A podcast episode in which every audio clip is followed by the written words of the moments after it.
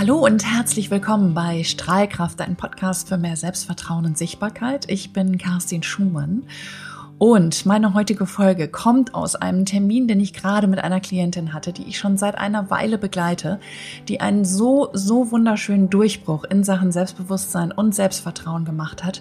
Ich bin noch ganz gerührt, Leute. Ich hatte Gänsehaut und das möchte ich gerne mit euch teilen und habe das zum Anlass genommen, einmal zu gucken, was sind eigentlich die Gründe für fehlendes Selbstvertrauen? Wo kommt es eigentlich her? Wo hat das seinen Ursprung? Und vor allem, was kannst du dagegen tun, wenn du da erstmal hingekommen bist, dass du dich so verfahren hast und dich überhaupt nicht mehr selbstbewusst fühlst? Das ist also unser Thema heute für diesen Podcast. Und bevor wir gleich loslegen und schon in die Lösung gehen, lass uns erstmal gucken, woher kommt eigentlich fehlendes Selbstvertrauen? Woher kommt das, wenn Menschen sich klein machen, wenn wir uns schämen, wenn wir erröten, weil wir uns unsicher fühlen, weil wir uns abhängig machen, weil wir überhaupt nicht bei uns selber angekommen sind, dann musst du dir vorstellen, dass wir einen sogenannten Urschmerz haben, mit dem wir uns schon ganz lange rumplagen. Wir kommen auf die Welt, wir sind vorher im Bauch der Mutter, sind wir geborgen, wir sind verbunden durch eine Nabelschnur und dann kommen wir auf die Welt und sind erstmal losgerissen. Wir sind durchtrennt in dieser Verbindung. Wir sind völlig nackt, hilflos, schutzlos. Wir können nichts machen außer schreien. Und das ist genau das, was wir tun, wenn wir auf die Welt kommen. Aber wir sind erstmal völlig nackt. Das ist ein Trauma, eine traumatische Erfahrung, die wir haben in diesem Moment. Und die Frage, wie können wir das auflösen? Und der erste Impuls ist immer, dass wir Vater und Mutter haben, die uns aufnehmen, die mit uns in Verbindung gehen, die uns liebevoll annehmen in diesem Moment, die diesen, diese gekappte Verbindung neu äh, gestalten und den Schmerz, das Trauma, das wir da erfahren haben, wieder auflösen.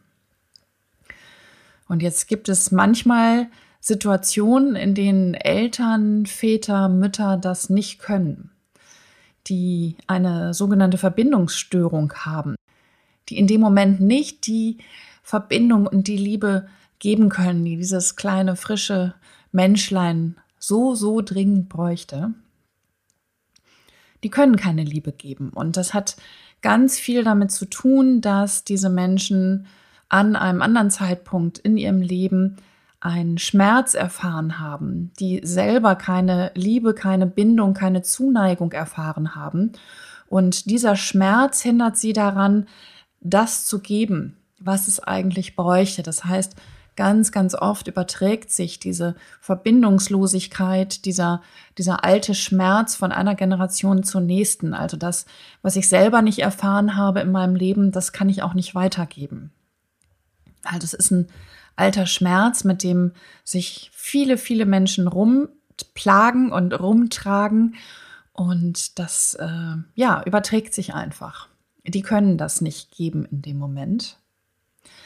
Dann ähm, gibt es häufig auch den, den Fall, dass Menschen Liebe, auch aufgrund dieses alten Schmerzes, dass sie das selber nicht erfahren haben, tatsächlich als Schwäche erleben oder als Schwäche ansehen.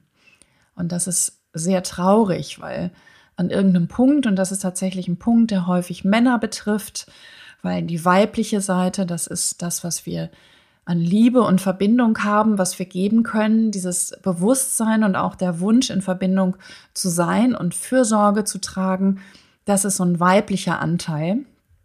Und unter Männern war in vielen, vielen Generationen, seit Hunderten von Jahren vor uns, war das weibisch, weiblich und damit unmännlich und nicht das, was an der Tagesordnung sein sollte.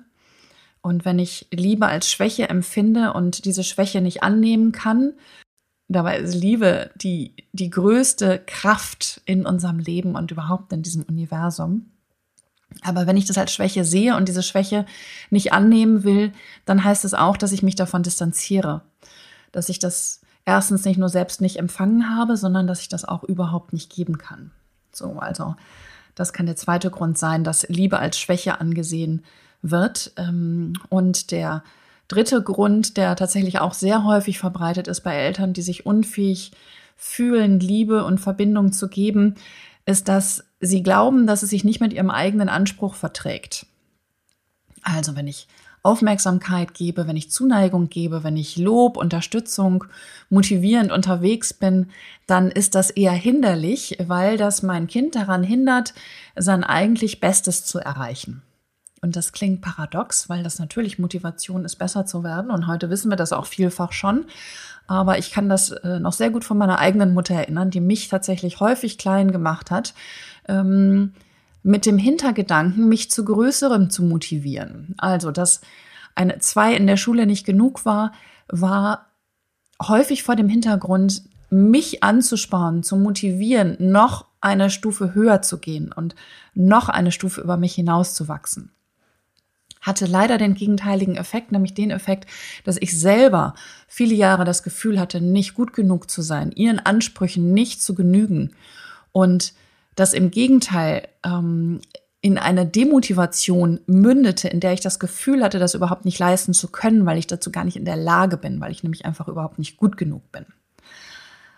Also, wir sehen schon in diesen Momenten, wenn ich von meinen Eltern, die die ersten Bezugspersonen in meinem Leben sind, diese Liebe nicht bekomme, dann hat das damit zu tun, dass ähm, die häufig einen eigenen Schmerz tragen, dass sie nicht geben können, ich aber als kleines Kind weiterhin in diesem Trauma stecken bleibe, in der Verbindungslosigkeit stecken bleibe. Und Kinder stellen sich häufig die Frage, was hat das mit mir zu tun? Also unweigerlich kommt der Gedanke auf, ich bin es nicht wert, geliebt zu werden. Oder ich muss so und so sein, um geliebt zu werden. Also Kinder lernen sehr schnell, was sie tun müssen, um Liebe, Aufmerksamkeit zu bekommen. Und das Learning daraus ist tatsächlich sehr häufig, ich bin nicht gut genug. So habe ich das ja für mich damals als Kind auch interpretiert. Ich bin nicht gut genug. Und das ist so ein Glaubenssatz, der brennt sich ein in den Kopf, in das Ego. Das verursacht einen ganz tiefen Schmerz in unserem Inneren, in jeder Zelle unseres Körpers und es sitzt wahnsinnig tief.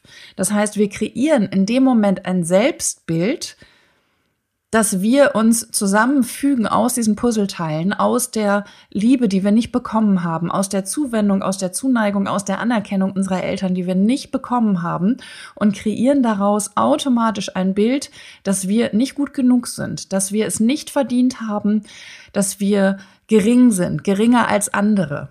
Also auch da kommt schon der Vergleich, wenn ich zum Beispiel Geschwister habe, von denen ich das Gefühl habe, dass die viel mehr Aufmerksamkeit bekommen. Ich war viele Jahrzehnte, die meiste Zeit meines Lebens tatsächlich im Konflikt mit meiner Schwester, weil ich gedacht habe, die ist viel besser, die schreibt bessere Noten als ich, die ist brav, die ist angepasst, die ist genauso, wie meine Eltern sich das wünschen und nicht dieser Rebell, der ich war als Kind, als Teenager. Das heißt, wir erfahren schon sehr früh in unserem Leben eine emotionale Vernachlässigung. Und was macht das mit uns? Wir entwickeln ein Selbstbild, das sich für uns nicht gut anfühlt, das uns immer das Gefühl gibt, klein zu sein. Und wenn wir jetzt noch mal ein bisschen in den Ursprung schauen, dann musst du wissen, dass wir alle immer nach Verbindung und Harmonie streben. Das ist das metaphysische Prinzip. Die Zelle will Verbindung. Das Atom will Verbindung. Das will sich verbinden. Und diese Verbindung ist unser Ursprungswunsch, unser tiefster Wunsch ganz in uns drin. Wir wollen verbunden sein, wir wollen in Harmonie leben. Und wenn ich das schon sehr früh nicht erfahre, wenn da eben keine Verbindung ist, wenn da keine Harmonie, keine Liebe ist, dann fange ich auch an, das kommt dazu, Dinge zu interpretieren. Das heißt, Aussagen, die ich höre von meinen Eltern über mich, wenn sie zum Beispiel wütend sind, wenn sie genervt sind, die nehme ich für bare Münze in dem Moment und die prägen mein Selbstbild. Also ich kann mich erinnern, dass meine Mutter und ich war vielleicht neun Jahre alt, ich kann mich noch nicht mal mehr um die, an die äußeren Umstände erinnern, hat meine Mutter, und dieser Satz ist mir bis heute hängen geblieben und der klingt so furchtbar für ein Kind, du bist ein Stück Scheiße gesagt. Wow. Wow, das ist richtig, richtig krass. Und tatsächlich glaube ich, dass meine Mutter einfach wahnsinnig wütend war auf mich. Wahrscheinlich habe ich irgendwas angestellt, ich habe ich hab keine Ahnung, was war, aber sie war so richtig wütend auf mich, anders kann ich es mir nicht erklären dass sie diesen Satz gesagt hat. Und ich habe den aber für bare Münze genommen. Der hat mein Selbstbild und mein Selbstvertrauen geschärft in dem Moment. Und das ist furchtbar. Welches neunjährige Kind kann so schlimm sein, dass es diese Bezeichnung verdient? Aber das hat sich eingeprägt bei mir. Das war das, was mein Bild von mir selbst geprägt hat. Weil Kinder erschließen sich die Welt durch die Augen ihrer Eltern. Ja, darum ist es so wichtig, dass wir als Eltern schauen, wie wir Dinge machen, wie wir miteinander umgehen, wie wir mit unseren Kindern umgehen, weil wir Vorbildfunktion haben. Ja, wir erschließen uns als Kinder die Welt durch die Augen unserer Eltern. Und es ist vollkommen klar, dass wenn meine Eltern kein gutes Bild von mir haben, dann adaptiere ich das ganz selbstverständlich und stelle das noch nicht mal in Frage, weil meine Eltern wissen alles. Die können auch alles. Das ist genau das, wie Kinder ihre Welt erleben. Und dann nehmen sie diese Aussagen völlig zusammenhanglos und, und, und völlig in der Bedeutung anders gemeint und interpretieren die und nehmen die als ein Puzzlestück für unser eigenes Selbstbild. Und da muss ich wieder in der Vorbereitung auf diese Folge an diesen Satz denken. Die Welt ist nicht wie sie ist, sondern wie du bist. Ja? Also es geht ganz viel darum, wie wir uns selbst sehen, mit welchen Augen wir uns anschauen.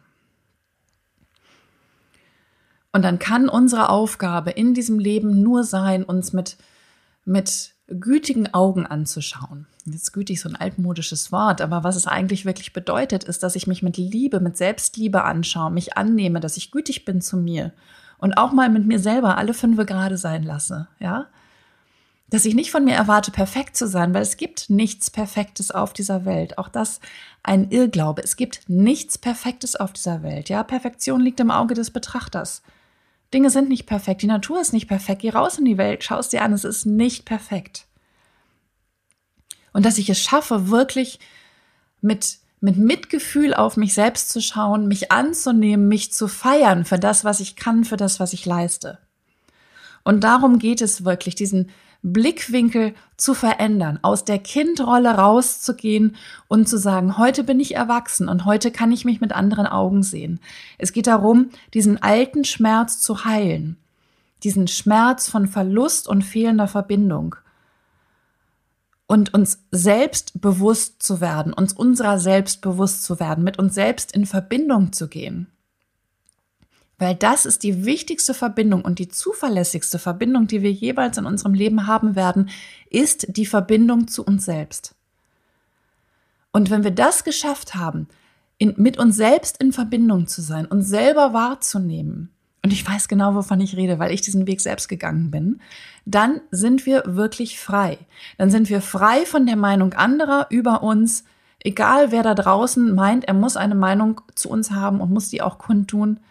Also nochmal, das sagt mehr über ihn als über dich, weil die Welt ist ja nicht so, wie sie ist, sondern wie du bist.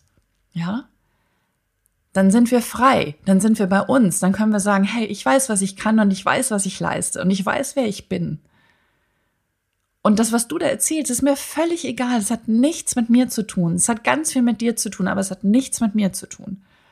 Und uns da wirklich frei zu machen und in diese Freiheit zu gehen. Und wenn dieser Prozess der Bewusstwerdung passiert, wenn wir verstehen, warum unser Selbstvertrauen gestört ist, warum wir so häufig in Situationen nicht selbstbewusst sein können, dann kommt da häufig so eine wahnsinnige Wut auf unsere Eltern. Und sowas hatte ich die Woche auch noch mit einem Klienten, der hat gesagt, ich würde niemals so mit meinem Kind umgehen, wie mein Vater mit mir umgegangen ist. Und das ist so schmerzhaft, das ist so schmerzhaft, da ist so viel Selbstmitleid und ich nenne das jetzt mal so, das klingt immer so ein bisschen abschätzig, aber es geht wirklich darum, dass wir mit uns selbst leiden. Ja, dass wir uns bemitleiden, das kleine Kind in uns, das all das durchmachen musste. Und das ist schwer und das ist wahnsinnig traurig. Und dann wird diese Wut umso größer. Wie kann man das einem so kleinen, unschuldigen Kind antun? Und es ist völlig normal. Diese Wut ist völlig normal und es ist gut, wenn du sie rauslässt. Und doch musst du verstehen, deine Eltern konnten nicht besser. Die konnten einfach nicht besser. Sie konnten nicht anders handeln, weil sie selber keine Liebe erfahren haben, weil sie selber kein Mitgefühl erfahren haben, keine Verbindung erfahren haben. Weil sie selber gelernt haben, ich muss perfekt sein, um geliebt zu werden. Und es trägt sich so durch. Und es geht nicht darum, jetzt deinen Eltern zu verzeihen und zu sagen, ja, das war überhaupt nicht schlimm, was die da gemacht haben. Darum geht es nicht. Ja, du tust es nicht für deine Eltern, sondern es geht darum, was es mit dir macht und wie viel Kraft, wie viel Energie es dich kostet, in dieser Wut zu bleiben. Wenn du erkennst, wenn du erkennst, was du brauchst, nämlich dass du da rausgehst an, aus dieser Rolle, aus dieser Rolle des Opfers, ja, dann hast du die Möglichkeit zu heilen. Erkennen, Bewusstwerdung bedeutet die Möglichkeit zu heilen. Aber wenn du dagegen am Schmerz festhältst, wenn du an der Wut festhältst, dann bedeutet es bleibt bei dir, der Schmerz bleibt bei dir. Du hast keine Möglichkeit, das zu heilen. Also kann der Weg nur sein, diesen Schmerz loszulassen und in die Vergebung zu gehen. Der einzige Weg zur Heilung ist Vergebung. Und zwar geht es darum, deinem Vater zu vergeben, deiner Mutter zu vergeben, dir selbst zu vergeben. Und ich habe schon mal ganz am Anfang, als ich mit diesem Podcast angefangen habe, habe ich mal eine Folge gemacht zu, zum Thema Vergebung, zu Ho'oponopono. Und es ist wirklich dieses hawaiianische Ritual der Vergebung, das löst so viel Schmerz auf. Es geht wirklich am Ende darum, zu vergeben. Dem Menschen zu vergeben, der dir das angetan hat weil du verstehst, dass er selbst nicht besser konnte. Damit du dich lösen kannst von diesem Schmerz, von dieser Erinnerung. Und Vergebung bedeutet wirklich in die Heilung zu gehen. Vergebung bedeutet Liebe, bedeutet Verbindung, ja, mit dem Menschen, der mich verletzt hat. Und ich gewähre mir selbst und ihm Liebe und Heilung. Und es geht in der Vergebung nicht darum, dass du dem Menschen seine Schuld vergibst sozusagen. Du bist nicht Gott. Nein, das stimmt nicht. Tatsächlich sind wir alle Gott. Gott ist in uns allen. Wir sind alle Gott gleich. Insofern ist es nicht korrekt. Aber es geht wirklich darum, dass du in der Essenz deinen Schmerz löst. Und Vergebung bedeutet loslassen. Vergebung bedeutet einen Schmerz loslassen und die Chance auf Heilung. Und das wünsche ich dir so von Herzen, dass du wirklich in die Heilung gehst, in die Heilung dieser Verbindung, weil das bedeutet, dass du in die Heilung der Verbindung zu dir selbst gehst. Und jetzt stell dir vor, das Leben gibt dir eine zweite Chance für mehr Selbstvertrauen, für glückliche Beziehungen mit dir selbst, mit anderen, mit Selbstbewusstsein im Job, mit einem erfüllten Leben, ja, in dem du völlig frei und unabhängig bist und frei bist, dein Leben zu leben, genauso wie du es leben möchtest, ja, dann ist der Weg im ersten Schritt immer die Vergebung, die Heilung deines alten Schmerzes. Und der zweite Schritt ist die Verbindung zu dir selbst. Wenn du deinen Schmerz in der Verbindung zum Außen geheilt hast, dann gilt es im nächsten Schritt die Verbindung zu dir selbst aufzunehmen, bei dir selber anzukommen, bei deinem innersten Selbst anzukommen. Weil in dem Moment, wo du dich bei dir selber, wo du bei dir selber ankommst, machst du dich unabhängig von allem, was sonst im Außen passiert. Von der Bewertung anderer. Du bist wirklich frei. Es zeigt sich immer dann besonders schön, wenn Menschen auf einmal allein sein können, die vorher nur schwer allein sein konnten, weil sie das nicht ausgehalten haben und dann auf einmal wegfahren können, alleine ein Wochenende, eine Woche, wie lange auch immer und sich dabei nicht verloren fühlen. Also wirklich zweitens die Verbindung zu dir selbst.